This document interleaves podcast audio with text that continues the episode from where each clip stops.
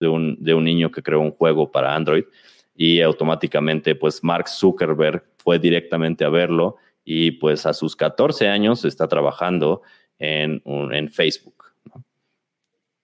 Imagina, imagina e, ese futuro donde tus, tus niños, porque probablemente se considera esta edad todavía niños, eh, puedan, imagínate a, tu alumno haber ganado eh, el empleo en la super mega empresa estrella que sigue esta filosofía de mantenerse actualizado a su corta edad, ¿no? Imagínate cómo, cómo impactas la vida de, esas personas si logras enseñar esto, ¿no?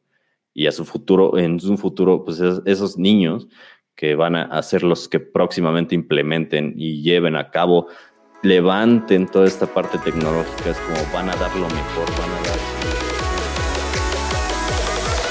¿Qué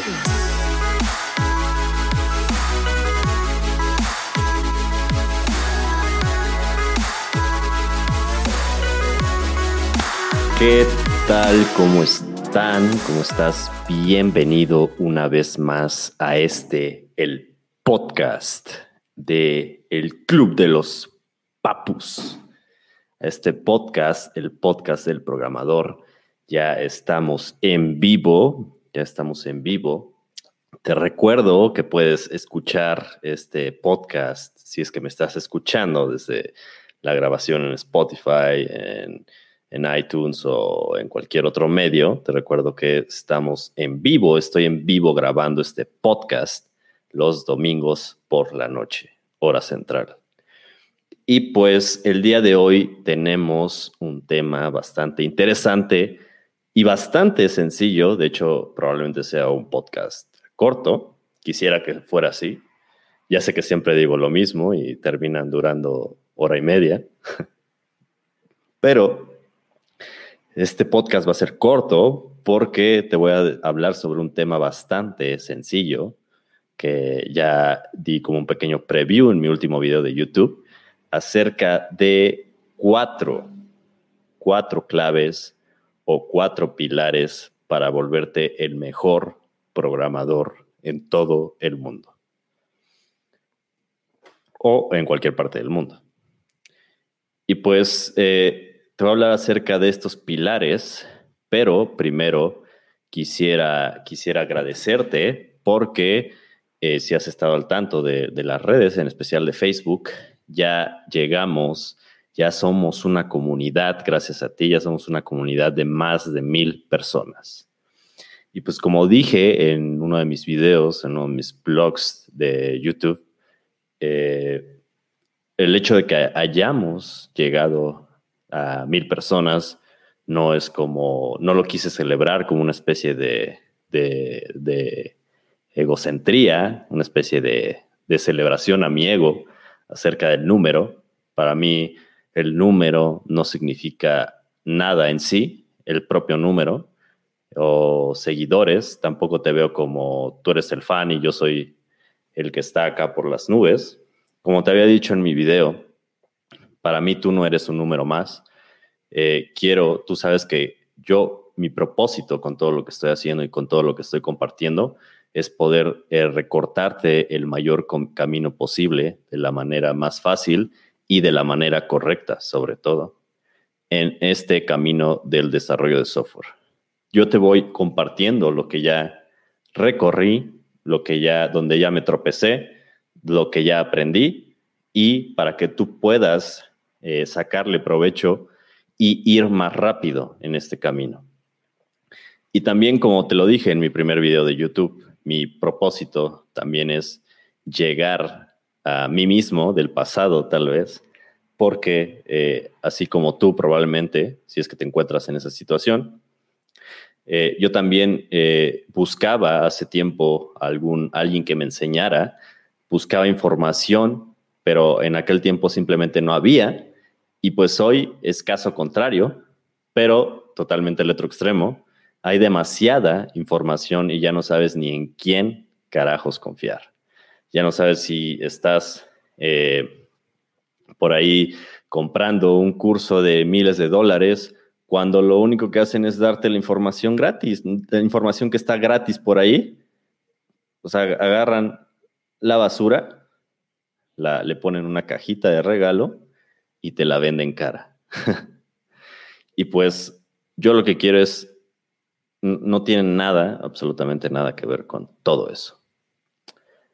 De hecho, si te fijas, en la mayoría de, mis, de, lo que comparto no tiene ni un anuncio. Porque al igual que tú, a mí me... Yo odio los ads, pero en el sentido de odio estar viendo algo y que a la mitad de ese contenido me aparezca algo de totalmente fuera de la relevancia. Eh, no sé, un anuncio ahí para comprar una sopa o qué sé yo. Yo los odio y por eso no los pongo en mi material. Y, o, sea, creo que sí son buenos porque pues obviamente, eh, pues así funciona la vida. Te tienen que andar vendiendo cosas, tienen que, se tienen que dar a conocer eh, y algunos anuncios pueden tomar relevancia, como por ejemplo editores de código, JetBrains por ahí tienen unos anuncios y a veces son útiles y todo eso. Pero yo trato de no poner anuncios en mis, en mis videos y de hecho invierto gran cantidad eh, de dinero para poder dar a conocer todo esto y poder llegar a ti. Y pues así, como lo hago, espero que también aprecies lo que estoy tratando de hacer y este, pues lo hago para ti, para poder llegar a ti y para poder compartir contigo todo, todo, todo lo, que yo ya pasé, como te había dicho. Y pues eh, gracias por formar parte de esta comunidad y eh, bueno, para los que son nuevos aquí, eh, porque creció últimamente mucho la comunidad, te recuerdo que pues estoy en Twitter como, bueno, estoy en todas partes como con el mismo nombre, con el mismo username, Diego de 3V, me puedes encontrar en Twitter como Diego de 3V. Si me encontraste por YouTube y estás buscando la página de Facebook, te recuerdo que la página es eh, igualmente puedes entrar fácilmente con fb.me slash Diego Dev o buscarme en Facebook como Diego Dev con 3, con un 3 en vez de la E, Diego de 3V. Y también, pues, si llegaste desde Facebook y estás, si me estás escuchando en Facebook y estás, por ejemplo, buscando acerca de los cursos, te recuerdo que todos los videos acerca de cursos y tutoriales y todo eso, pues está en YouTube. Los tengo en mi canal, lo puedes encontrar como youtube.com slash Diego de 3V o con el buscador, pues Diego de 3V. Y pues, eh, después de eso, también quisiera hacer un pequeño anuncio acerca de, eh, no un ad sobre una sopa, sino un anuncio de que eh, acabo de actualizar la página web. Como te había dicho en otros eh, videos anteriores, eh, estoy utilizando este framework que de verdad me gustó bastante. Y yo le digo que es el último framework porque es de, es de verdad bastante potente y le dan bastante soporte. Y quien está detrás de la compañía que hizo ese framework es una persona bastante conocida en la comunidad de JavaScript. Y eh, pues le veo mucho futuro, la verdad, y pues simplemente es un framework que, por eso digo, es el último framework, porque incluso es muchísimo mejor. De hecho, ya comencé, el proyectos que comienzo, que normalmente uno diría, eh, pues comienza con CRA o Create, Create React App, eh, y normalmente el framework que estoy hablando es Next.js. Eh, normalmente cuando, tienes que elegir, pues te dice, ¿no? Ah, pues eh, si no necesitas el SEO, pues vete por CRA. Si necesitas SEO o es algo público, pues usa Next por el SSR o Server Side Rendering. Pues yo de hecho ya no utilizo CRA, ya utilizo directamente Next, porque incluso para aplicaciones que no necesitas eh, directamente el SEO, es también bastante útil porque te abstrae absolutamente todo acerca del code splitting, de, configuraciones de Webpack, del routing, de un montón de cosas, te lo abstrae bastante y es bastante más fácil que usar incluso que CRA para cosas que ni siquiera están enfocadas a, que necesites SSR o cosas de SEO o cosas que necesiten renderearse antes o cosas así. Entonces, pues eh, le veo mucho futuro y eh, pues si subí por ahí una imagen en Facebook y Twitter donde de hecho mi página alcanzó, logré que alcanzara el 100% en todos los indicadores de Lighthouse o como antes se conocía eh, Google Insights. Eh, lograr alcanzar el 100% de SEO, de accesibilidad, de performance, todo gracias al framework de Next.js. Y pues por ahí me han estado preguntando que cómo, cómo lo hice y que si voy a, subir algún tutorial. Eh, sí, voy a estar subiendo por ahí eh, un par de, de videos acerca de cómo lo hice y cómo estructuré la página y cómo lo puedes hacer tú también. Y pues, eh, si bien nos va, probablemente Next.js sea el estándar de la web y por fin, probablemente por ahí el estándar sea algo como usar eh, Next.js y Prismic y por fin nos podamos deshacer de esas implementaciones mal hechas de WordPress o cosas así.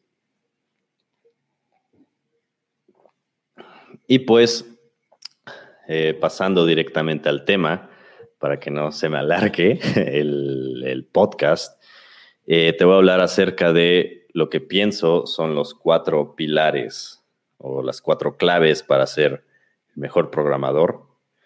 Eh, no, son trucos, no son magia, no son cosas que vas a tener que hacer rápido desde una desde, desde este principio. Te, te digo que tampoco no es, son secretos o no son eh, cosas que hagas en cinco minutos y automáticamente consigas un empleo en Google. Pero sí, con dedicación y tal vez sí puedes hacerlo en un par de días, quién sabe. Pero bueno, te voy a hablar, creo que lo importante es conocer acerca de estas cuatro claves o que yo diría que son pilares para ser un buen programador. Y pues estos pilares eh, son... Estos pilares, bueno, primero voy, voy a pasar por aquí un, par de comentarios. Dice Gino Pietrobón. Hola Papu, la semana pasada extrañé tu podcast. Gracias Gino. Eh, trato de hacer eh, una semana sí, una semana no Normalmente los, pues, las semanas que no estoy en el podcast, pues normalmente estoy haciendo otro tipo de material o avanzando en el curso de React. Que por cierto, por cierto, hablando del curso de React, para los que se interesaron más como por la parte del curso, que vieron la parte del curso, el curso está en YouTube. Eh, todavía no está terminado, todavía faltan unas partes, pero eh, esto lo hago específicamente porque estoy planeando hacer, terminar de subir como los básicos y una parte del curso, ya una vez teniendo los básicos, quiero que sea en vivo. Quiero que las clases sean en vivo, totalmente gratis, pero que sean en vivo para que pueda responder tus preguntas directamente e incluso puedas como estar construyendo una aplicación al momento en live junto conmigo y si no, pues de todos modos esos videos van a quedar grabados y se van a quedar ahí por si no puedes asistir a, digamos, esas clases en vivo. Pero me interesa probar esta modalidad de las clases en vivo de React para posteriormente, eh, bueno, si no, si no, si no, si va bien, pues regresaría al modo grabado normal, pero me interesa probar eso. Eh, dice María de Jesús, gracias, gracias a ti, María, por estar aquí. Ángel Cruz dice, ¿qué onda, Papu? ¿Cómo estás? Muy bien, yo muy bien. Todo bien, Papu. Mm. Dice Reni Petit. Una pregunta, ¿cómo haces el sitemap XML en Next.js? Tengo el backend en Strapi. Pues es una interesante pregunta. Eh, pues la verdad es que hay muchos eh, generadores por ahí de, sitemaps y estoy seguro que eh, debe de haber alguna extensión de, entre Next.js con eh, alguna extensión, es decir, algún componente o algo así para Next.js que te pueda generar fácilmente el sitemap.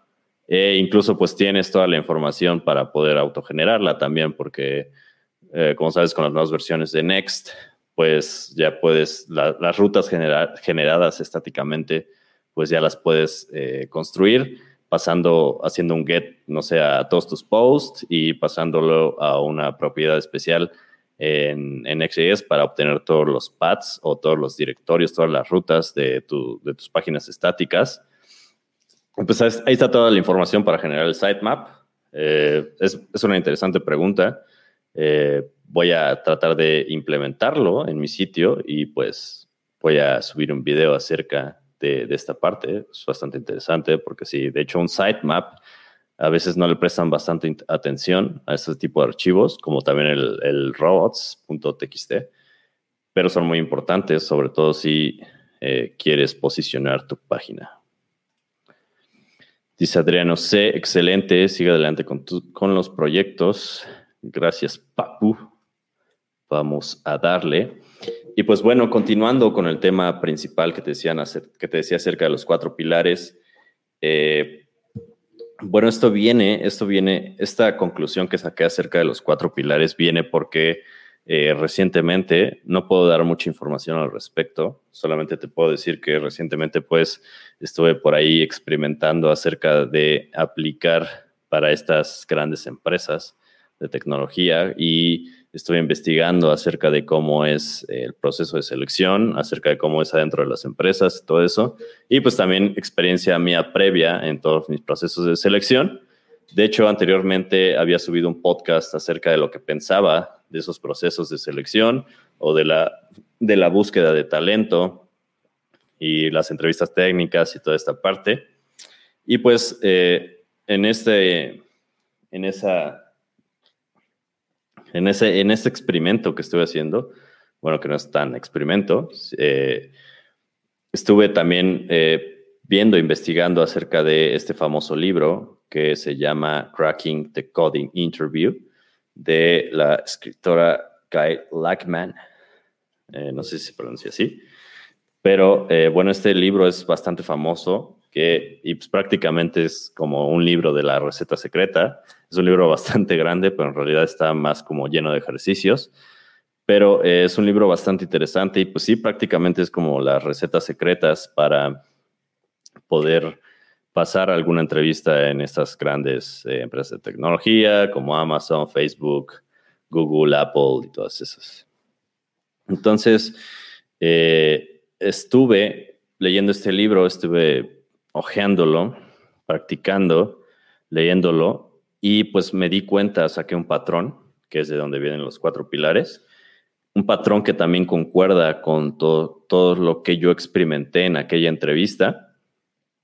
Y pues te puedo decir que eh, entendí, entendí por fin por qué, porque te había dicho en el anterior podcast que se me hacía algo absurdo como lo que pedían en sus, en sus entrevistas técnicas y de cómo, eh, de cómo, cómo, cómo, las entrevistas técnicas eh, te piden cosas que probablemente pues no, no sean las más adecuadas para poder eh, como decir si alguien es capaz o no de llevar a cabo un trabajo. Sin embargo, me di cuenta el por qué siempre trato de preguntarme el porqué de las cosas, por qué las cosas son como son, ¿no? ¿Por qué hacemos lo que hacemos? Entonces me puse a preguntar por qué estas empresas preguntan, en especial todas estas empresas grandes siguen ese patrón de preguntar lo que preguntaron, de, de preguntar lo que viene en este libro que te menciono. Y pues llegué a la conclusión de que efectivamente sí tienen un porqué y un motivo que se proyecta y se ve reflejado directamente en el trabajo o en lo que vas a hacer ya adentro. Y que también viene relacionado con, eh, con todo lo que, eh, con todo lo, que representa, es decir, eh, porque algunas empresas piden menos, por ejemplo, hacen pruebas como de una entrevista de, de 10 minutos donde te preguntan conceptos o algunas empresas pues te piden hacer un proyecto ahí en una hora o por qué algunas empresas lo hacen diferente. Entendí, finalmente entendí el por qué. Aún así, no estoy de acuerdo en que se hagan en un solo momento, sino que creo que lo mejor es que debería de complementarse con esto que ya te hablaba acerca de poder integrar eh, algo como el open source a estas entrevistas para poder ver más allá de una simple entrevista técnica de cinco minutos, de una hora o incluso de cinco horas, eh, para poder decir si alguien es capaz o no.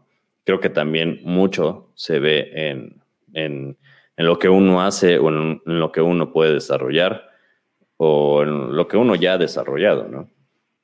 Pero en fin, de aquí, de, de, de, como te comentaba, de mi experiencia y de lo que pude leer en el libro, de lo que pude ver, eh, vi un patrón de lo que preguntan y de aquí surgió los cuatro pilares, como te digo, también experiencia previa, eh, donde eh, cada pilar es como una disciplina o subdisciplina que como programador hay que desarrollar constantemente. Y si llegas a desarrollar, a tener equilibrio, también es importante un equilibrio entre estos pilares. Si logras desarrollarlos y estar equilibrado en cada uno de estos pilares, probablemente puedas tener el trabajo, literalmente el trabajo que quieras en la empresa que quieras. Claro, esto implica la dedicación. Dice por aquí Arturo Mejía cómo se llama el libro. También pregunta mi tocayo Diego Camino. acabo de llegar cómo se llama el libro. Y eh, exactamente como dice Marcos Vázquez, el libro se llama Cracking the Coding Interview. Un libro está en inglés, es de esta escritora. Eh, bueno, estoy mostrándolo por aquí en el en vivo, por eso es importante a veces ver el en vivo. Puedo mostrar cosas que pues obviamente no se pueden ver en algo escuchado. En fin, el libro se llama Cracking the Coding Interview. Y pues bueno, eh, dentro de estos pilares, mm, bueno, primero por aquí dice Gino, es bueno para nosotros los novatos usar Next y saltarnos la necesidad de aprender eso que Next hace por nosotros. Pues sí y no.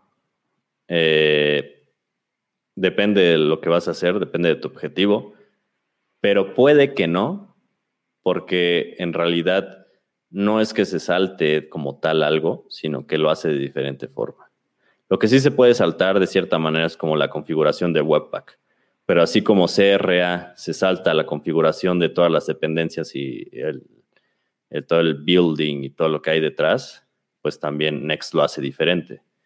Pero eh, también puede ser como un poco eh, engañoso, porque es como si dijeras que, que los compiladores no hay que usarlos, porque se salta el que aprendamos a escribir, escribir eh, código ensamblador, ¿no? O como por ejemplo que eh, no hay que usar ciertas bibliotecas porque no hay que usar el propio React porque en realidad se salta ciertas cosas, ciertos procesos que puedes llevar a mano en el, frontend, ¿no? Pero eh, pues no le veo nada de malo. como te digo, en realidad no se salta cosas, sino lo hace diferente. Pero sí, o sea, en realidad no te saltas nada. Creo que no, no podría decir que tendrías que aprender algo intermedio entre React, aprender React y luego Next. Creo que no hay como nada que, te, que tengas que forzosamente como aprender para decir que, que ya puedes pasar como a ese nivel de Next. Bueno, en fin, eh, te decía de estos cuatro pilares que saqué a partir de lo que leí en el libro y de lo que experimenté.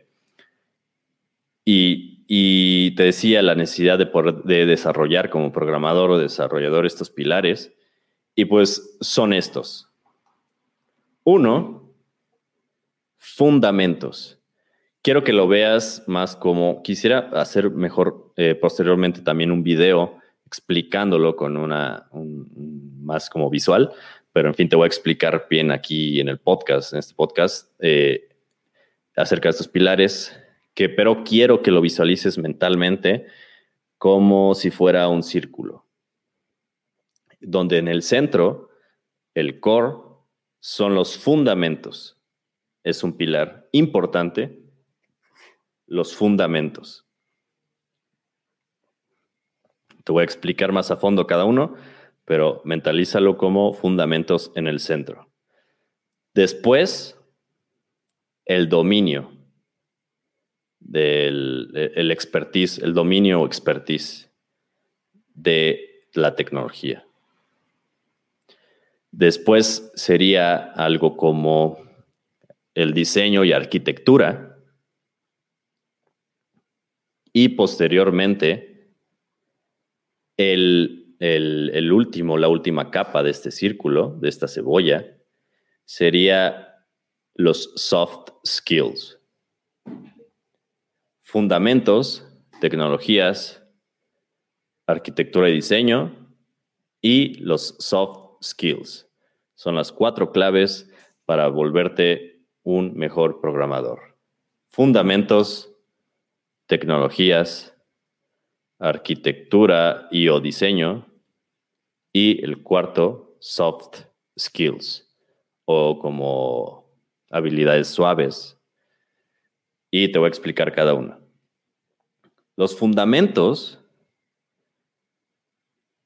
que aquí probablemente les rompa el, corazón a algunos, porque he visto muchos videos, ya lo había dicho en mi video, pero he visto cómo varias personas eh, publican este tipo de videos con el título Necesito aprender matemáticas para aprender programación y, normalmente es un desarrollador web junior que te dice, no, no necesitas aprender matemáticas porque yo hice este sitio solamente sabiendo JavaScript y web y, CSS y, y, ya, y ya hice mi sitio y ya soy desarrollador y soy programador y también hago sitios con WordPress y Dreamweaver. Digo, sin ánimos de ofender, pero también piensa eh, racionalmente, piensa del otro lado. ¿De verdad crees que una empresa como Google va a contratar a alguien?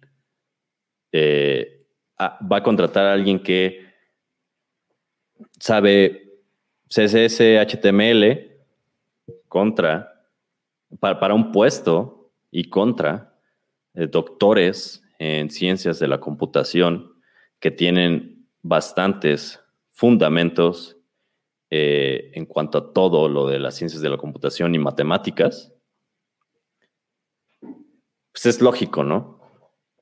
Y te puedo decir en este momento que sí es necesario las matemáticas para ser un buen programador y desarrollador. Y ojo aquí porque algunos confunden. Yo siempre he dicho que la programación es nada más una habilidad que en realidad se aplica a diferentes áreas o a diferentes profesiones. Un programador no es como una profesión en sí, sino nada más una habilidad. Y pues a partir de esto, eh, sí se necesitan matemáticas, pero depende también cómo, eh, en qué área te vas a, a centrar o a focalizar o en qué área vas a utilizar la programación. Y tampoco te voy a decir que necesitas, de nuevo, dependiendo a dónde te focalices, pero aquí en el contexto de que estamos hablando de desarrollo web, en general, backend, frontend, eh, servidores, eh, aplicaciones, plataformas, web, mobile, etc. En este contexto, sí se necesitan las matemáticas. No necesitas ser, tener un PhD en física nuclear y en matemáticas avanzadas para programar un sitio. Que ojo, eh, también está esta parte, este mito, este romanticismo acerca del programador desarrollador que nunca fue a la universidad y que eh, ya mágicamente pues sabe o es súper experto en, la computación y en programar y en desarrollar sin haber asistido a la universidad. Está este, esta idea romántica, sin embargo, hay que saber diferenciar porque el hecho de que te salgas de la universidad de estudiar ciencias de la computación tampoco automáticamente quiere decir que eh, por hacer eso eres un genio en las ciencias de la computación, porque sí puedes no tener una carrera pero, y ser bastante experto, pero es más, esas personas que lo logran es más porque tienen la suficiente motivación y convicción de lo que están haciendo y de lo que quieren hacer como para estudiar por su cuenta todo lo que debieron haber visto en la universidad. Entonces, ¿puede tener una carrera y ser un experto en desarrollo de software? Sí, se puede, con el estudio previo, sin necesidad de la universidad. Puedes desarrollar un sitio, puedes montar un sitio web sin ser experto de software, sin ser, eh, sin tener una carrera en ciencias de la computación. Se puede. Puedes obtener un empleo en una de las mejores empresas de tecnología sin tener una carrera, sin haber estudiado eh, por tu cuenta ciencias de la computación, sin, sin, sin, haber, sin tener todo este background y nada más por haber tomado un par de cursos de CSS y HTML, pues creo que la respuesta es bastante lógica, ¿no? Entonces, en resumen, dentro de este pilar sí se necesita cierto grado de matemáticas, tampoco matemáticas súper mega avanzadas, sino diría que más como matemáticas discretas y más como matemáticas que se enfocan a, los algoritmos, o más bien conocer sobre algoritmos y poder conocer ese background matemático. De hecho, aquí te voy a contar una historia, bueno, una, eh, algo que experimenté bastante chistoso que me abrió como los ojos a, esta, esto que te estoy diciendo, y es que estaba por ahí haciendo un ejercicio de programación acerca de cómo eh, hacer la sumatoria de un rango de dígitos. Y, y pues estaba, o sea, pensé inmediatamente como, como programador y lo que hice, y lo que hice pues fue eh, pensar como programador y lo, que luego, pensé pues fue hacer un for sobre los rangos, sumar uno y uno, que pues normalmente se traduce pues, en matemáticas pues en una sumatoria, ¿no? Eh, sin embargo, me impresionó cómo, porque por ahí te daban como ciertas eh, hints, ciertos como, como ayudas o como otros ejemplos de cómo lo habían hecho, hecho otras personas. Y pues me sentí como un tonto cuando, cuando me di cuenta que había una fórmula matemática para hacer esto. Y obviamente era muchísimo más eficiente a utilizar una simple operación matemática que utilizar la iteración. En ese momento me, di cuenta, y pues de hecho también eh, si investigas como cierta parte de las ciencias de la computación, todo tiene un background matemático. Y al hacer ese, ejercicio me di cuenta que de cierta manera sí, sí a veces es no como necesario, pero sí hay que desarrollar también esa parte de los fundamentales, incluyendo matemáticas, porque todo lo que se trata de ciencias de la computación tiene un background matemático de una u otra forma. Entonces, ese sería como el primer pilar donde te recomiendo como desarrollar esta parte de todos los fundamentos de ciencias de la computación sobre todo también eh, incluyendo eh, ciertas como teorías matemáticas y todo, toda esta parte, que también tiene mucho que ver con los algoritmos, investigar sobre los algoritmos, fundamentos de algoritmos, fundamentos de estructuras de datos, fundamentos de, de manipulación de las estructuras de datos, de, pues, de todo lo de los algoritmos, de las búsquedas, de los de todos lo, de, del ordenamiento, algoritmos de, de todo, de, investigar en general la parte de los algoritmos, de árboles. Por eso, por cierto, también esa parte de los árboles tiene un background bastante de matemáticas y pues es como investigar toda esta parte de los fundamentales. Y normalmente yo, yo al principio, bueno, hace un par de años me preguntaba por qué, ¿no? ¿Por qué aprender de eso? Si me puedo, sí, exactamente, me puedo hacer un sitio y jamás necesité aprender de matemáticas. Claro, pero esto es importante por una razón, optimización. Y tiene que ver con la historia, con la pequeña anécdota que te conté hace rato. Esta parte tiene que, ver esencialmente con optimización mm, o optimización en el código, que tiene que ver con esto, que te digo que utilizar una forma, yo, me fui por utilizar, con un, utilizar un for para hacer esta sumatoria y había una fórmula matemática que, que cuando la vi, como alguien utilizó esta fórmula para resolver ese algoritmo, ese challenge o ese, esa pregunta, pues obviamente era muchísimo más eficiente. Y todo se traduce a eso.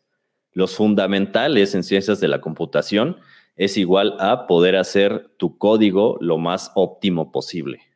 Y si lo piensas en empresas como Facebook, Google y, todo eso, eh, digo, obviamente, pues no, no te puedo decir que yo tengo la experiencia de ser un PhD en Google, pero pues también eh, por otra parte es lógico desde, desde fuera como esta parte, ¿no? ¿Por qué las empresas piden eso? ¿Por qué estas empresas grandes piden eso?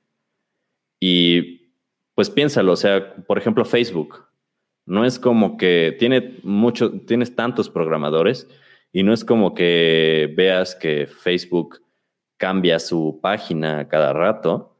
No es como que veas que Facebook lanza productos eh, a cada rato. La mayoría los compra. Pero en fin, todo se basa eh, en las microoptimizaciones del código. Preguntan especialmente por esto en las entrevistas, es lo que yo he intuido, intuido o, he visto o he leído también, que es esencialmente por las microoptimizaciones. El saber fundamentos de computación te permite hacer esas microoptimizaciones en en todo este gran sistema que tienen em, empresas, o sea, sistemas ya hechos, ¿qué, más le puedes hacer a ese sistema? Pues obviamente microoptimizar todas esas pequeñas partes. Entonces, por eso es esencialmente que lo piden en estas empresas grandes estos fundamentos. Y es raro porque es, es un poco truculento, porque ya lo había dicho en uno de mis videos. Normalmente es el ego el que nos, no nos deja regresar a esta capa interna y ponernos a desarrollar todos esos fundamentales que pues nada más lo vemos en la universidad, ¿no? Si es que llegaste a estudiar esta parte, o que o sería como la parte aburrida de todo lo de lo de hacer un sitio, qué sé yo, ser desarrollador, es como la parte del principio que todos dejan, que es aburrida, que pues, no se necesita, pero es lo que hace la diferencia o es como lo que más piden, he, visto que más piden en, empresas grandes, esta parte de, los... De, las microoptimizaciones y de saber sobre estos básicos, porque en realidad son básicos, fundamentos. Y de hecho por eso hay tantas que por aquí, si estás viendo el live, te voy a, poner unas páginas que yo utilizo, eh, que de hecho te recomiendo que tengas este como hábito de levantarte en la mañana y hacer un simple challenge. De hecho, hay muchas páginas que te ayudan como a estos challenge y existen por una razón, porque las piden en todas estas grandes empresas de tecnología. Estas páginas existen porque muchos tratan de estar practique y practique y saber qué van a pedir, estar preparados para esa entrevista técnica que hacen en estas empresas grandes que normalmente están enfocadas en estas partes. Entonces, bueno, te voy a decir páginas que yo utilizo para, practicar esto. Una es CodeWars, otra es HackerRank y también está Code Signal. También por ahí hay otras como eh, Hacker Earth, Free Code Camp, Catacode, LeetCode. Hay varias, creo que son, eh, también puedes googlearlo creo que es un buen hábito como, no sé, antes de empezar a programar tu trabajo, hacer un challenge, entender el porqué detrás del challenge, o sea, como los fundamentos, o lo que se trata de explicar o hacer como en ese challenge. Ver eso, esa es una parte, los fundamentales, es un pilar, otra vez regresando a este círculo mental para poder pasar al siguiente. Pero en fin, eh, una parte del centro del círculo son estos básicos, estos fundamentales, que a la vez, pues como te digo, a veces hay que regresar a ellos y es lo que hace la diferencia. Vencer ese ego, regresar a los fundamentales y practicarlos y desarrollarlos. Fundamentales de ciencias de la computación, eh, relación con las matemáticas, algoritmia, algoritmos, microoptimizaciones, optimización del código, fundamentos de ciencias de la computación, estructuras de datos, todo eso, los fundamentales, esa parte. El siguiente pilar eh, dentro de este círculo, dentro de estas eh, capas, la siguiente capa, dentro de este pastel, esta cebolla, el siguiente pilar es acerca de la tecnología o del dominio en sí de la tecnología. Y aquí es donde la mayoría se enfoca, que pues obviamente también es importante, no te voy a decir, también, claro, dependiendo de a dónde te vas a enfocar, pero al menos en nuestro contexto general, eh, dentro del desarrollo de web y el desarrollo de software en, actual, el que más se utiliza, dejando un poquito, entre comillas, fuera eh, todo lo que tiene que ver con ciencias de datos, todo lo que tiene que ver con, con, este, con modelos matemáticos directamente, o sea, como enfocándonos en esta parte de desarrollo web eh, y obviamente todo lo que conlleva. Eh, el dominio de las tecnologías es como el siguiente, el siguiente pilar. Y es aquí donde vienen, ahora sí, todo, dominar el lenguaje de programación que estés utilizando, dominar los frameworks, dominar las bibliotecas, dominar todo lo que tiene que ver con utilizar la tecnología. Y aquí si viene pues, ser un experto, ser, tener esa expertise en HTML, CSS, eh, JavaScript, lo que te guste, lo que quieras hacer, pero tener esa expertise en lo que en lo que te guste, en lo que quieras utilizar, pero enfocado directamente pues ya a la tecnología, ya al lenguaje, ya a los frameworks, ya a la biblioteca, al, día a día, tener ese, ese, dominio, ser bueno en React, practicar React, saberlo, eh, conocerlo bien. Todo esto es ese pilar, donde, donde está la mayoría, donde eh, todos nos enfocamos normalmente de más. De más porque, como te digo, hay que tener un equilibrio, obviamente. El siguiente pilar o la siguiente capa es acerca de eh, que, que, tiene que ver más con, eh, con, lo de, con lo de la arquitectura y el diseño, pero a la vez es todo lo que esto conlleva. Y normalmente cuando oímos arquitectura y diseño, bueno, normalmente nos podemos desviar como a pues diseño eh, específico de UI UX, que también tiene un poco que ver. Y pues por otra, por otra parte también pues nos, luego, luego nos imaginamos como esta parte pues eh, los dibujitos, ¿no? El UML.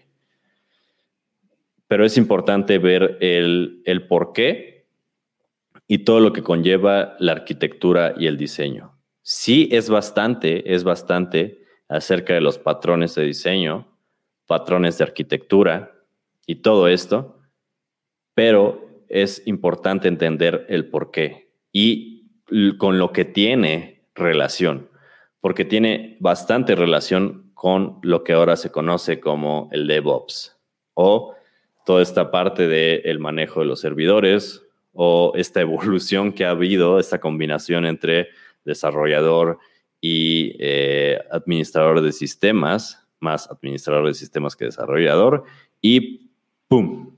DevOps, ¿no?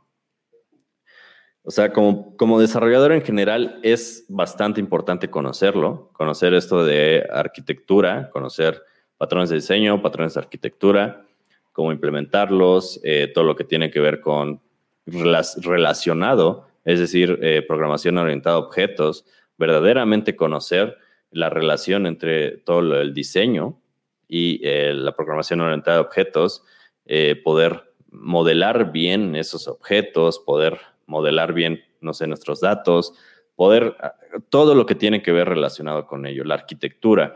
Y a la vez la arquitectura, como te digo, también tiene que ver con eh, esta parte del cloud, esta parte de los microservicios, de saber desplegar los microservicios, de saber cómo manejar esta parte de poder llevar tu software ya al cliente o ya a la nube o poder escalarlo.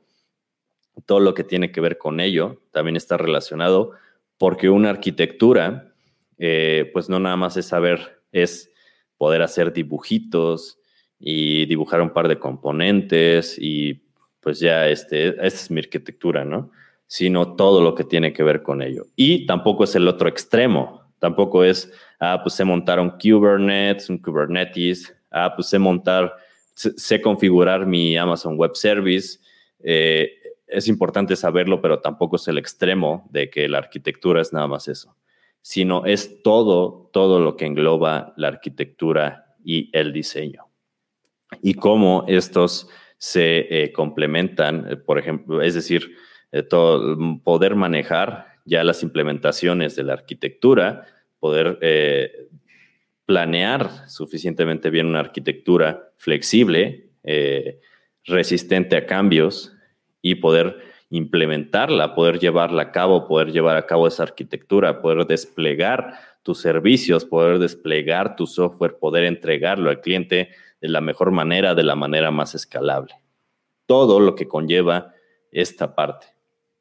Y esta parte es algo intermedio eh, dentro del anterior pilar, acerca de la tecnología y el siguiente que te voy a comentar de los soft skills. Y te ahorita te voy a decir por qué intermedio, pero primero quiero hablarte acerca de, de esta última capa de los soft skills, donde normalmente pues está todo esto que, que, este, que habla acerca del management, del liderazgo, del, manejo de equipos, manejo de proyectos, administración de proyectos, las metodologías de software, las, el Agile, el Scrum, utilizar Kanban, utilizar XP, utilizar, saber acerca del Pipe Programming. Toda esta parte de saber sobre autoaprendizaje o ser autodidáctico, gestión, management, comunicación, comunicación, eh, todo, todo, todo, todo lo que tiene que ver con, pues más, podría decirse más como que, como que tratar con otras personas. Y, es, y te digo que es importante porque normalmente eh, el quehacer de un arquitecto especializado. Eh, por ejemplo, regresándonos a esta capa anterior que te digo que es como intermedia, por eso está aquí, porque un arquitecto tiene que saber lo suficiente como para poder eh, planear una implementación, pero a la vez tiene que tener esta parte del soft skill para poder hablar con el cliente, para poder entenderlo, para poder comunicar a través de una arquitectura lo que se planea hacer y también viceversa, ¿no? Poder eh, tomar todo, eh, todo, todo, lo que requiere el cliente o los customers, los, este, los usuarios, para eh, poder hacer una buena implementación de lo que se necesita. Y pues por aquí puedes ver cómo estas capas concuerdan.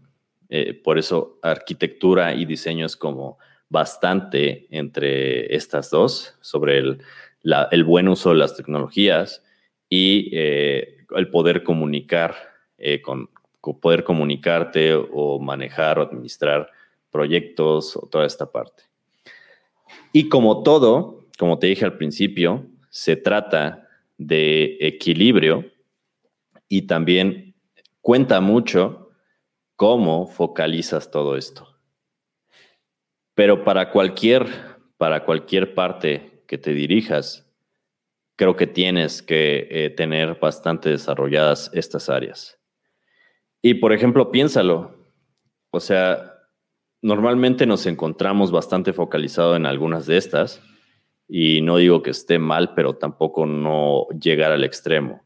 Porque, por ejemplo, alguien que se queda en los fundamentales, pues eh, en quién pensamos primeramente. Yo al menos pienso como que normalmente es alguien que está como maestro o algo así, es más como la parte académica, pero pues se queda ahí, ¿no? No es como que se expone al mundo exterior, no es como que tenga las otras capas y pueda llevar a cabo y también todo, los, lo, lo que, cómo impacta, ¿no?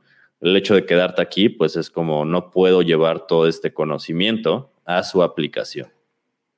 Por otra parte están los que se focalizan en esta parte de, de solamente aprendo las tecnologías, ¿no? Solamente me, me, me, aviento el, el, el, curso de, HTML, de web básico, HTML, CSS y ya. Eh, pero no tengo estos fundamentales, entonces mi código no va a ser el óptimo, no puedo hacer estas microoptimizaciones y a la vez, pues si no tengo la, la, siguiente, las siguientes capas, pues no puedo comunicarme bien con el equipo o no puedo entender las arquitecturas, no puedo hacer implementaciones correctas eh, de las arquitecturas o, o, también, por ejemplo, los que se focalizan en la siguiente área, pues terminan como, como en esta parte, ¿no? De, de pues hago, ah, yo soy arquitecto, hago arquitecturas o yo soy DevOps y pues nada más sé Kubernetes, te administro bien el sistema, pero pues ni idea de cómo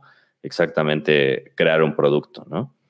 O, o no sé, también está como, pues yo nada más hago mis dibujitos, pero pues no tengo ni idea en realidad cómo se está implementando, ¿no? No puedo decir si mi arquitectura está llevándose a cabo exactamente bien o, o también viceversa, ¿no? Si no sé eso, eh, eh, el dominio de esa tecnología, no puedo hacer arquitecturas bien, ¿no?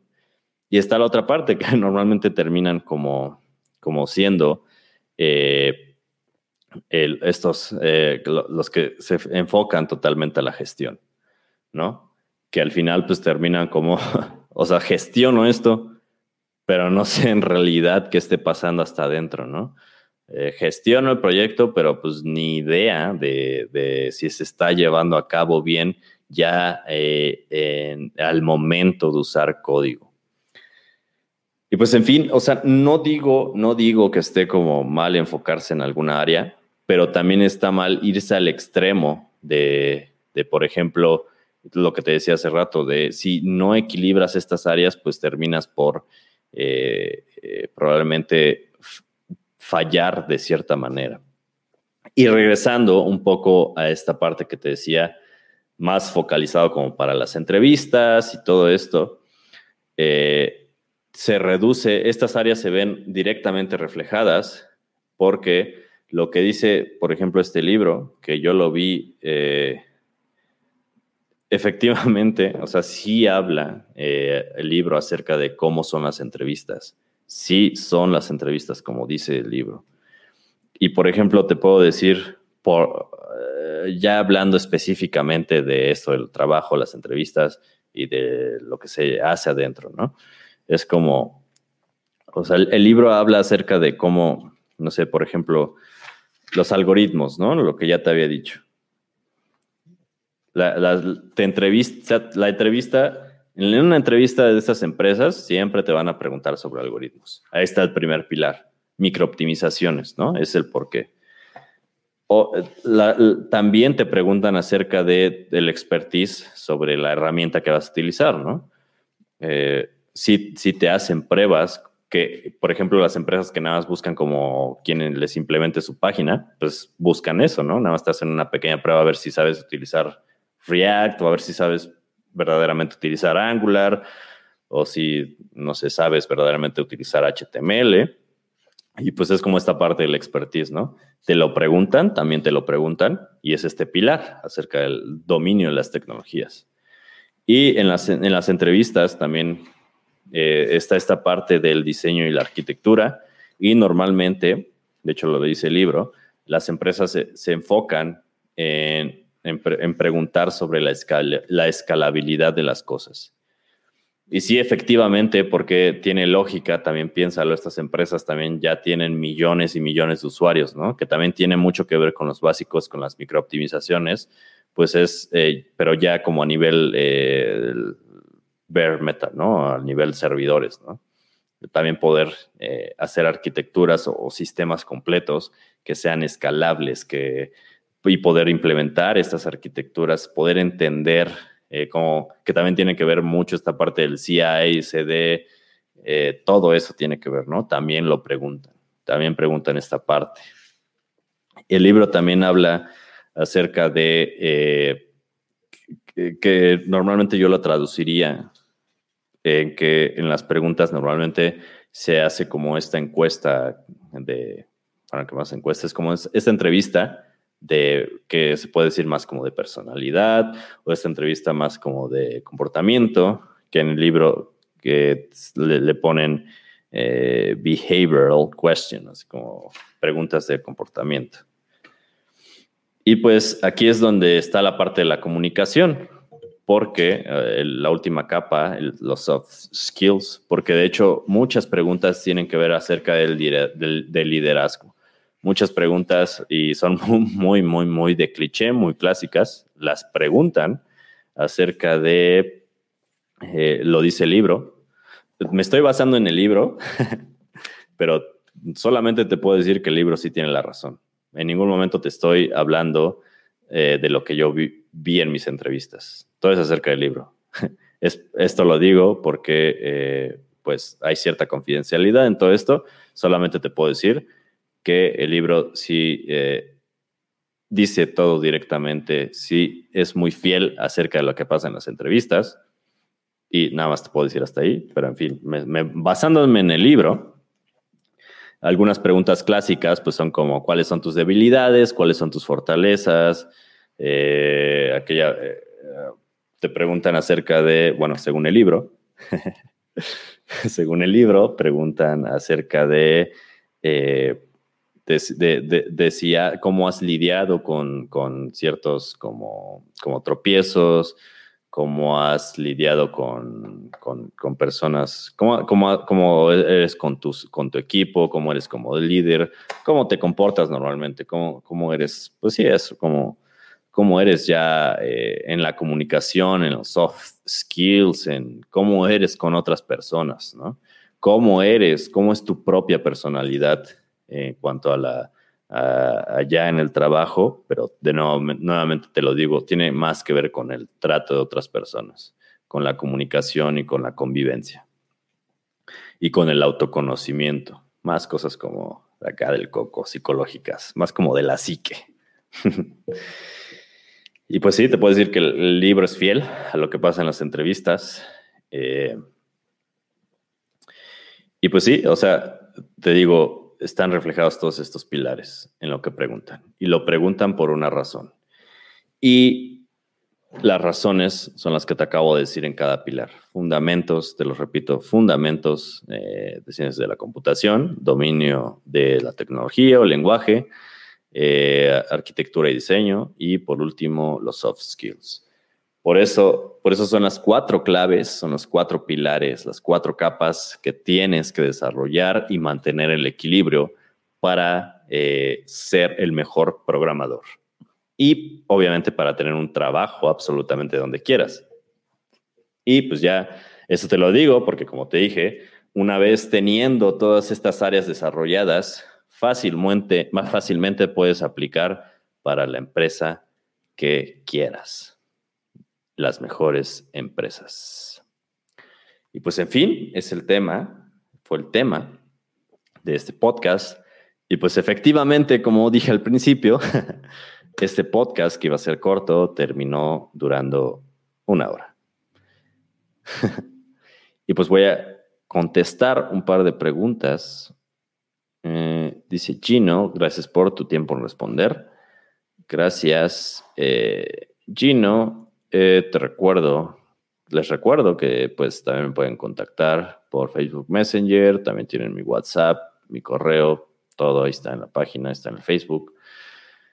Y pues lo que, en lo que pueda ayudarles, en lo que pueda compartir de mis experiencias, pues lo haré. Dice Rigoberto, got it, got it.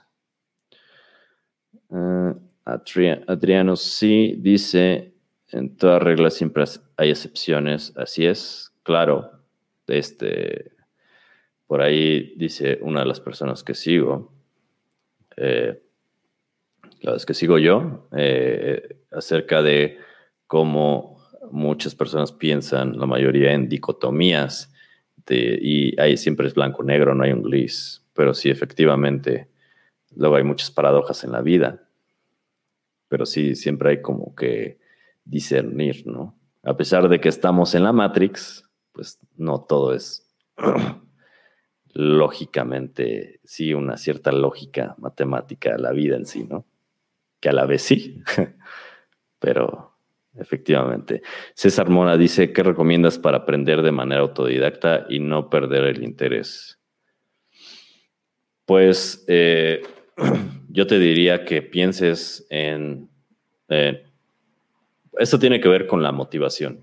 Eh, muchas veces eh, la propia, de hecho la propia palabra dice todo acerca de, necesitas motivación para eso, pero la motivación tiene que ver con tus motivos. Piensa en tus motivos al momento de, hacer todo esto. De hecho, por ahí hay una este, entrevista muy chistosa que le hacen a, este actor y físico-culturista y también gobernador, eh, ex, gobernador Arnold Schwarzenegger, donde él estaba diciendo acerca de que cuando iba al gimnasio, eh, pues siempre pensaba en su motivo, en su objetivo, ¿no? Y es como, él dice, siempre que vayas al gimnasio, pues tienes que eh, recordarte tus objetivos, tus motivos, así sea para, para impresionar a las chicas, para este, impresionar a las personas, si es tu motivo, pues adelante, ¿no? Piensa en él no digo que también hay que buscar los motivos correctos, pero lo que trato de ejemplificar y lo que supongo trataba de ejemplificar Arnold es que siempre piensa como en tu, en, para qué, cuáles son tus motivos, cuáles son tus objetivos de esto, ¿no? Eh, por ejemplo, eh, por ejemplo, te puedo, te puedo decir que yo al menos, eh, pues a, veces pues sí te da flojera, ¿no? Como hacer ciertas cosas, ¿no? Yo te puedo decir que, por ejemplo, al menos esto que estoy haciendo, yo estoy aquí, trato de estar aquí los domingos y trato de estar subiendo mi contenido, utilizar mi tiempo, dinero para hacer todo esto, porque pienso, pienso constantemente en mi objetivo, pienso constantemente en por qué estoy haciendo esto, en por qué, cuál es mi motivo, cuál es mi propósito. Y como te decía, mi propósito es poder ayudar, poder eh, llegar a mí del pasado, poder eh, subir de cierta manera la vara del estándar, poder subir la calidad, digamos, global del código aquí en Latinoamérica o qué sé yo, poder como subir la vara en ese aspecto, poder ayudar, poder, ah, siempre pienso en todo esto, ¿por qué estoy haciendo esto, no? ¿Por qué estoy aquí? ¿Por qué estoy aquí? ¿Por qué, por qué estoy aquí? Por, porque quiero ayudarte, ¿no? Tú puedes decir, ah, ¿por qué estoy aprendiendo programación? ¿por qué estoy eh, estudiando esto, no? Ah, este, quiero entrar, eh, porque quiero entrar a Google. Pues voy a estudiar cada noche tres horas diario o una, con estudiar una hora diario, todas las noches voy a llegar a mi objetivo, entrar a Google. E incluso te puedes ir más allá, ¿no? ¿Por qué quiero entrar a Google? Reconocimiento personal, dinero, a lo mejor quieres ayudar a tu familia, no sé. De hecho, también te puedo decir personalmente que a veces motivaciones que yo tengo, pues eh, son personas, tienen más que ver con las personas que quiero, cosas así, entra dentro de esto, ¿no?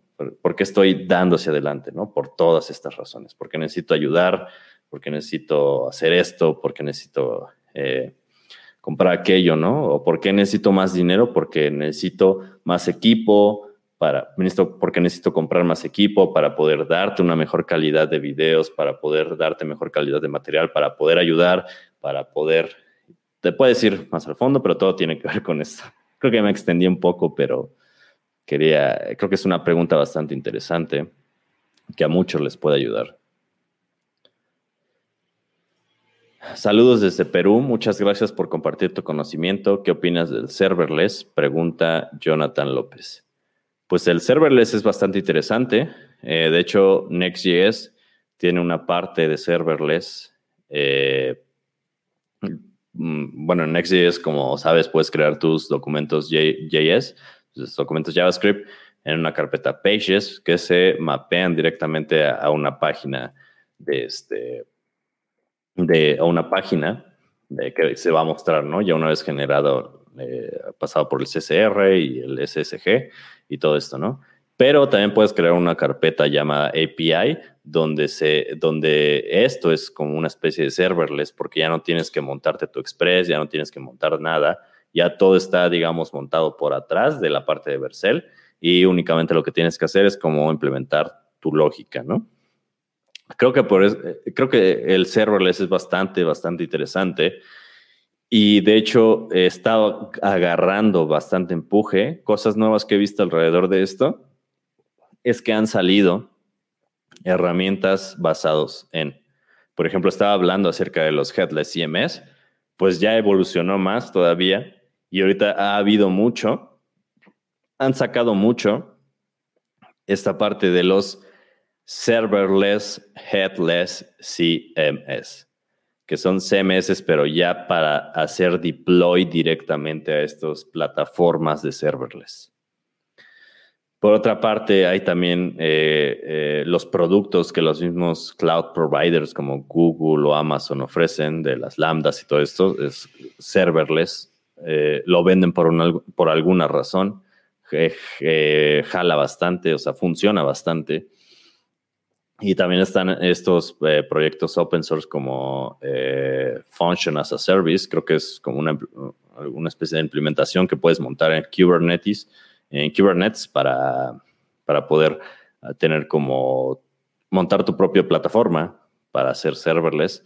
Es bastante interesante, creo que ahorra, ahorra mucho. De hecho, diría que Vercel es como su clave, ¿no? Es como el serverless del, del este es como el serverless de, los sitios, ¿no? Es como, ya no tienes que configurar nada, ya nada más creas tus, tus, archivos JS y todo lo hace Vercel, ¿no?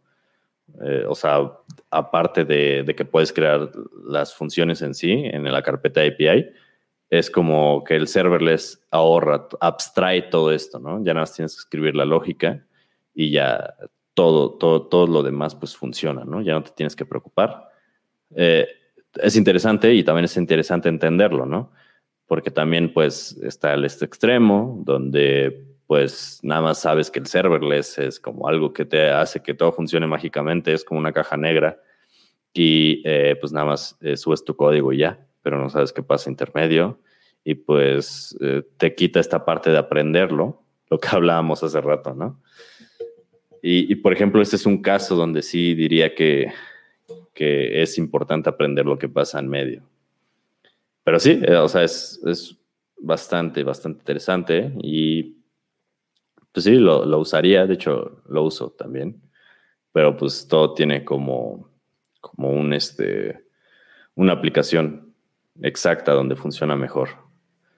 Siempre hay que, siempre hay, creo que siempre hay como que encontrar eh, qué funciona mejor para cada cosa. De hecho, también eh, por ahí me encuentro leyendo un, libro, ya lo había mencionado en mis, en unos de mis videos, que se llama Microservices. Eh, y habla sobre cómo los microservices, los microservicios, te permiten eh, tener cada servicio en diferentes lenguajes, diferentes stack de tecnología y te permite cómo hacer pruebas para saber qué funciona mejor con qué cosa. Creo que es como una eh, una, es como el punto, el, meollo de esto, ¿no? Puedes probar hacer una implementación serverless y otra eh, con un backend eh, normal y ver qué funciona mejor. ¿Qué te da más performance? Pero sí.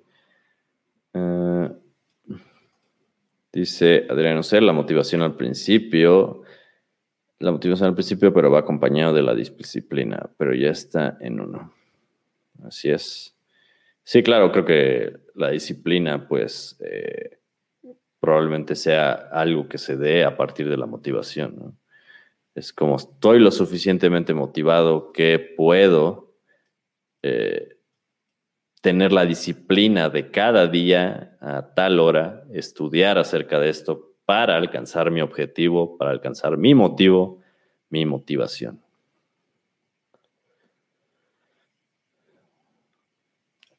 Eh, buenas noches. ¿Cuál consideras que para ti es la mejor plataforma para desarrollar las mejores webs y cómo te ves en 10 años. Muchas gracias, muchos éxitos. Gracias, Juan, Juan Fran Torres.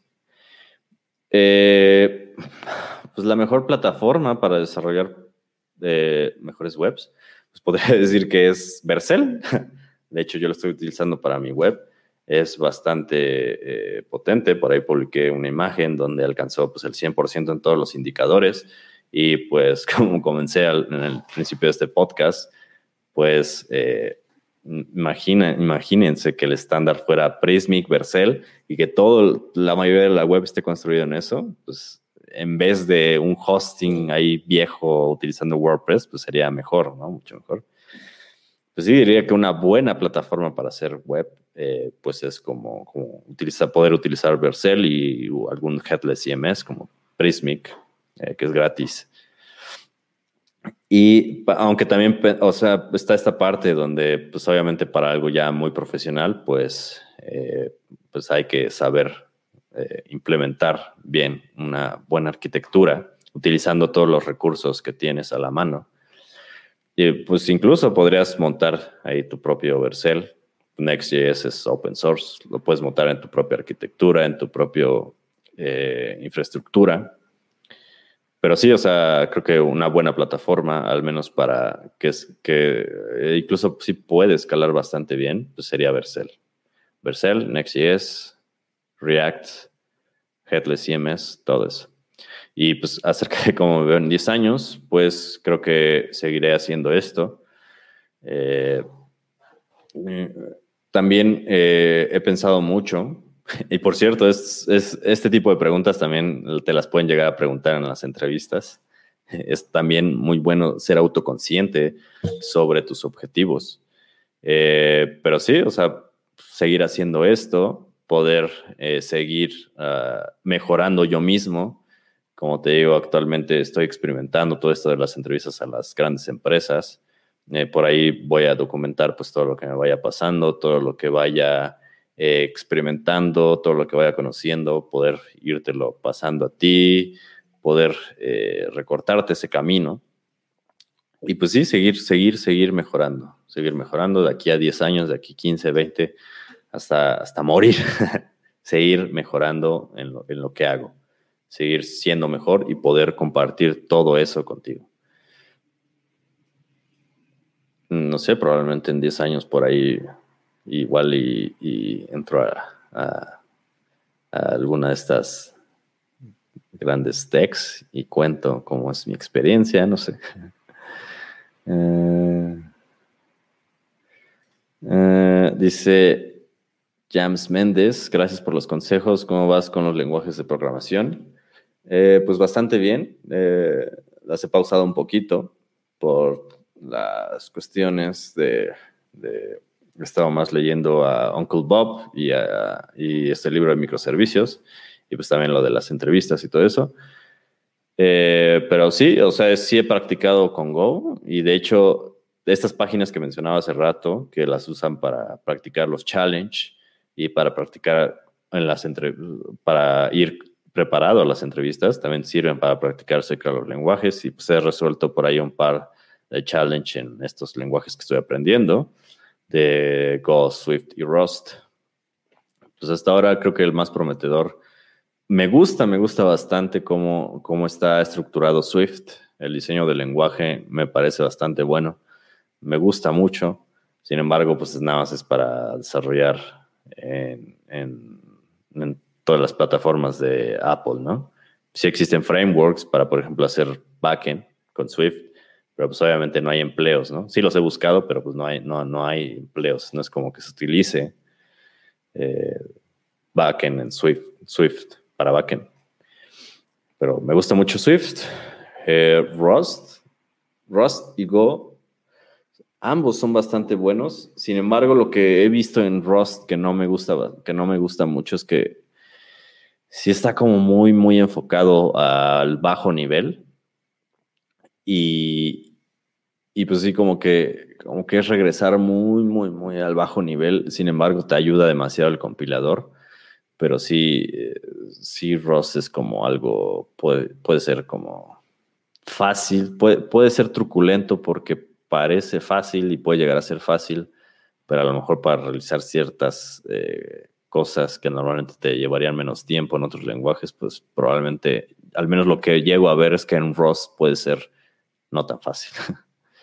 y por ejemplo, Go, eh, Go está hecho especialmente eh, es como agarra todo, todo lo bueno de JavaScript, de lenguajes como JavaScript, de Python y de C.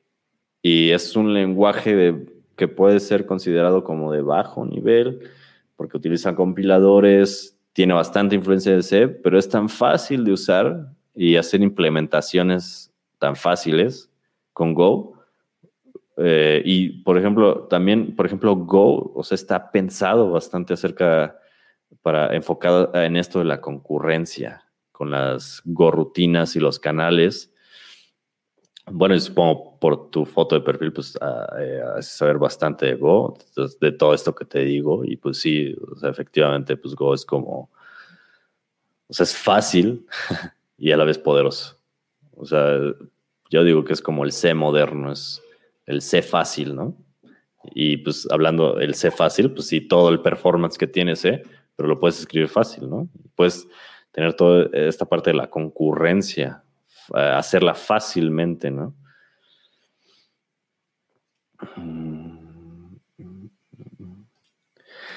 ¿Qué tecnología te ha sorprendido más en este año y qué opinas de Flutter? Gracias, siempre escucho tu podcast y en 10 años tenemos que reunirnos para compartir unas cervezas. Dice Wat Kosu. Claro, claro que sí, ¿por qué no? Eh, tecnologías que más me han sorprendido, pues diría que Next, o sea, Next es bastante prometedor y pues todo lo que he dicho ya en el podcast, ¿no? Como imagina que fuera el estándar utilizar Next y Prismic y que eliminemos esta parte de usar hostings viejos y WordPress, ¿no? Sería súper fabuloso. Y a pesar de lo fácil que es, es como bastante potente. Tiene un montón de cosas como el prefetching. El prefetching es, o sea, es como que nadie pensaría en, hacer una implementación desde cero para hacer prefetching de las páginas. Es un feature que suena tan sencillo, puedes llegar a ser difícil de implementar. Next lo tiene, lo hace sencillo y es como bastante poderoso, ¿no? Es como sutil, pero va el clavo, ¿no? Es como el prefetching le da una super velocidad y una super experiencia al usuario. Feature tan pequeña, pero tan poderosa. Next.js es como, ah, me impresiona bastante. Eh, y pues específicamente hablando de, esta parte que mencionas de Flutter, eh, la verdad no lo he tocado. Bueno, me refiero a que no, este, no he experimentado bastante con Flutter. Creo que lo voy a experimentar. Nunca hay que hacerle el feo a las tecnologías, pero al menos de desde, de lo que vi, de, desde lo que vi por fuera, eh, no sé, se me hizo como, como, como utilizar React, pero sin, sin el JSX, ¿no? Por ahí vi algunos ejemplos de código donde, donde utilizas, donde creas los objetos de, la, de los componentes, ¿no? De, la, de las vistas, de, de, los pequeños widgets o de las pequeñas porciones de la, de la vista del, del, de la de la de, de, tu interfaz, ¿no? Mobile. Y por otro lado, también yo es es curioso cómo Dart, el lenguaje Dart, se volvió tan popular después de la salida de Flutter, a pesar de que Dart ya tenía bastante tiempo de haber existido. Y yo lo, lo llegué a utilizar en sus inicios.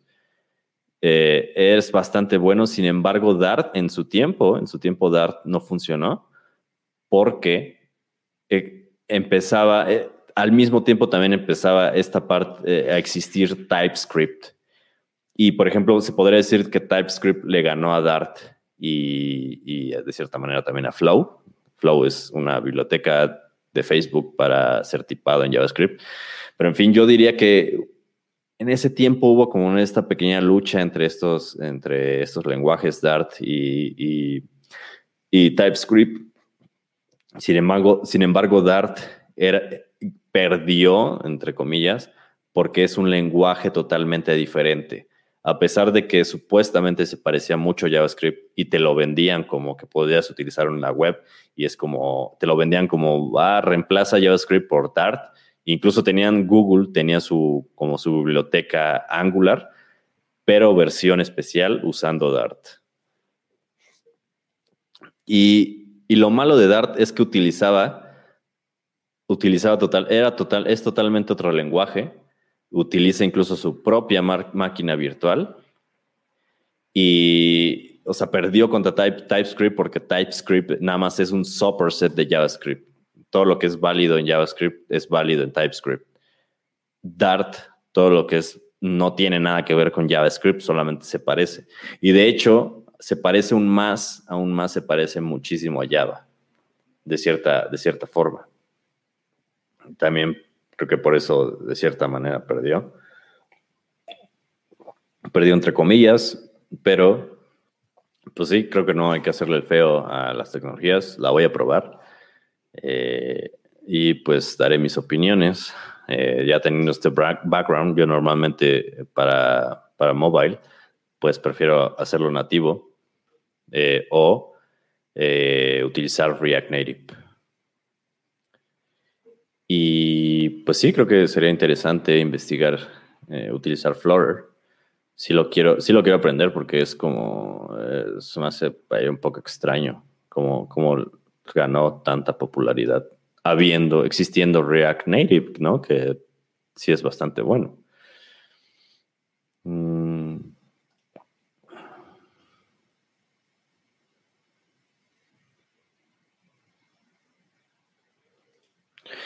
Dice Arturo López, buenas noches, soy profesor de ofimática y tengo 52 años. Les he enseñado HTML y CSS a mis alumnos. Estoy muy interesado en Next. Ahora que te escucho voy a darle mi tiempo. Muchas gracias. Excelente, ¿no? Imaginen, imagínense eso, es como, imagínate esto, es como poder, eh, serías como esa, ese pequeño switch, ese pequeño cambio en la mentalidad de, las personas, ¿no?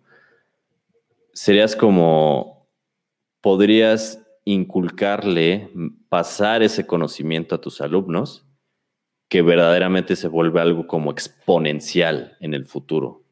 Porque es como, hoy puedes decir como, oh, yo y mis alumnos no los dejo ahí con lo básico, les enseño esta herramienta que es lo que se está usando ahorita y es un impacto totalmente exponencial porque no solamente es como darle a tus alumnos como esta parte de, de, darle todas las armas para salir, ya digo, no sé cuánta, qué edad eh, tengan tu, tu, alumnado, eh, más o menos, pero no sé, o sea, ya les diste armas para inmediatamente salir a trabajar en compañías que están a ese nivel, ¿no? Compañías que que porque por, muchas veces como llamamos, atraemos y nos juntamos como con lo que somos, ¿no?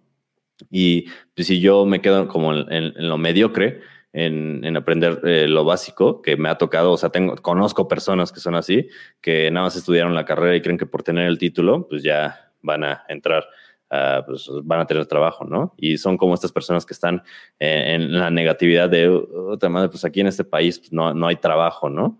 Pero pues, pues sí, ¿no? Pues pues es tu percepción, porque pues tu no es como que tu título sea un, pase directo a un trabajo, ¿no?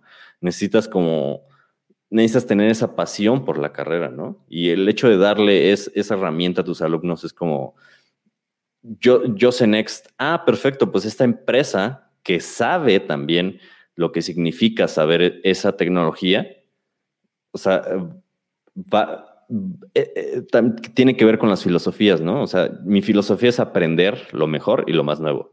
Ah, pues hay una empresa con esa misma filosofía, se hacen match y pues ese tipo de empresas pues van a ser las mejores empresas donde trabajar. Al igual pasa el caso contrario, ¿no? Te, digo, o sea, los que estudian y piensan que ya tienen la vida ya pasándola, pasando el bachecito de la carrera, eh, pues ya entra una empresa, ¿no? Y pues son las mismas empresas que buscan, ah, pues ahí quien, nada más quien sepa ahí esto y pues ya que se venga a trabajar, ¿no? Ah, pues esas empresas son las que te pagan bien poquito, son las que te tratan bien mal, tienen políticas súper horribles y todo eso, ¿no?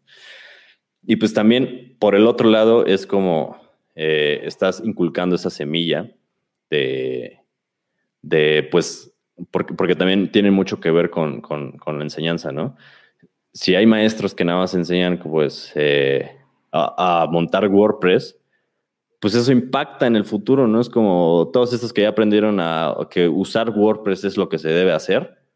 Ah, bueno, pues entonces quién sabe cuántas empresas van a verse impactadas porque les montaron un software su profesional en computación. Ah, pues, y si le meto esta semillita, ah, pues Next, aprende Next, aprende lo que se está usando ahorita.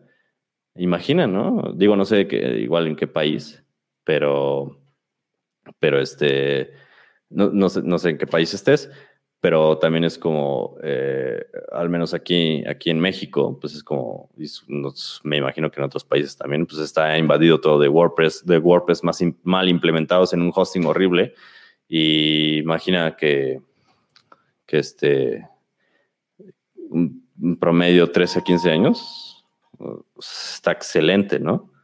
Ya tienes ahí a los próximos, eh, les vas a dar ya tienes ahí a los próximos Mark Zuckerberg.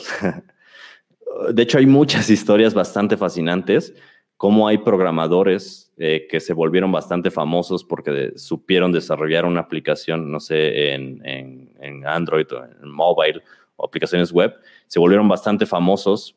Y de hecho, recientemente estaba viendo una historia de un, de un niño que creó un juego para Android y automáticamente, pues Mark Zuckerberg fue directamente a verlo y pues a sus 14 años está trabajando en, en Facebook. Imagina, imagina e, ese futuro donde tus, tus niños, porque probablemente se considera esta edad todavía niños, eh, puedan, imagínate a, tu alumno haber ganado eh, el empleo en la super mega empresa estrella que sigue esta filosofía de mantenerse actualizado a su corta edad, ¿no? Imagínate cómo, cómo impactas la vida de, esas personas si logras enseñar esto, ¿no? Y a su futuro, en un futuro, pues esos niños que van a ser los que próximamente implementen y lleven a cabo, levanten toda esta parte tecnológica, es como van a dar lo mejor, van a dar el futuro, van a dar siempre lo mejor, ¿no? Lo actualizado. ¿Me parece muy bien? Eh, creo que ya me extendí mucho un poco. Y pues está excelente, te felicito bastante. Espero que puedas lograr transferir ese conocimiento a tus alumnos. Y este, por cierto, eh, les dejo por ahí, por ahí está en mi página en, Facebook, en, YouTube, en, mi página de diego de 3v.com. Por ahí están mis contactos. Eh, cualquier duda, cualquier eh, pregunta o cualquier, eh, no sé, lo que necesites, eh, igual me gustaría como, me gustaría como colaborar, por ahí si tienen, también si alguien de nuestra audiencia tiene como esta parte de, la enseñanza, también podemos de alguna manera, puedo de alguna manera ayudar o lo que se llegue a necesitar, ¿no? Como dicen por ahí. Pero sí, por ahí están mis, todos mis contactos si necesitan algo o en general si necesitan algo para un proyecto, pues siempre estoy ahí en lo que pueda ayudar. Contesto preguntas y he ayudado a varias personas, proyectos de Shopify, de Next, proyectos de React. Si se atora, puede tratar de responder en lo que pueda. Y pues quiero... Mm, eh, ahí dice Marco Miranda, buenas noches, ¿cuál sería la diferencia más significativa entre, perdón, cuál sería la diferencia más significativa entre Node.js y Deno.js? Gracias por tus consejos. Pues ya no es Deno.js, ya es Deno nada más. Y Node.js, Deno, pues ya tengo por ahí varios videos y en mis primeros podcasts hablé sobre ello, pero pues te puedo decir que... Eh, pues es como la evolución de Node.js. Y la diferencia, pues lo menciona este ah, Ryan Dahl en su conferencia, que normalmente se enfoca pues como la seguridad y optimizaciones. Seguridad, optimizaciones, mejoras. Es totalmente una evolución de Node.js. Eh, su mismo creador lo dice. Es como cuando decidió hacer un upgrade, un mayor upgrade a Node.js. o sea, es como es lo que sigue de Node.js, en pocas palabras. Tiene todo mejor, todo mejor, enfocado en seguridad. Y pues sí. Eh, si buscas saber más, pues ahí están eh, mis otros videos, los puedes ver en mi canal. Les recuerdo que mi canal es, lo pueden encontrar en youtube.com slash Diego de 3V o mi página facebook.me slash Diego de 3V o en cualquier parte estoy como Diego de 3V en Twitter, en, en cualquier parte. Spotify también, por ahí está el podcast, en iTunes, en, ¿cómo se llama? Apple, eh, Podcast. En, estoy en otras plataformas de podcast también. en todas partes, todas partes me encuentran como Diego de 3V en su plataforma favorita. Y pues espero que haberles ayudado, espero que de verdad, espero de verdad lograr mi objetivo con todo lo que estoy haciendo, hablando de todo lo que ya hablamos. Y pues les agradezco mucho, les agradezco mucho el, el formar parte de esta comunidad. los que se unieron, eh, bienvenidos, bienvenidos los que se acaban de unir a esta comunidad. Ya somos más de, más de mil personas. Y pues muchas gracias por haberme escuchado, muchas gracias por acompañarme en este podcast. Te eh, deseo lo mejor y nos vemos hasta la siguiente. Bendiciones y hasta pronto.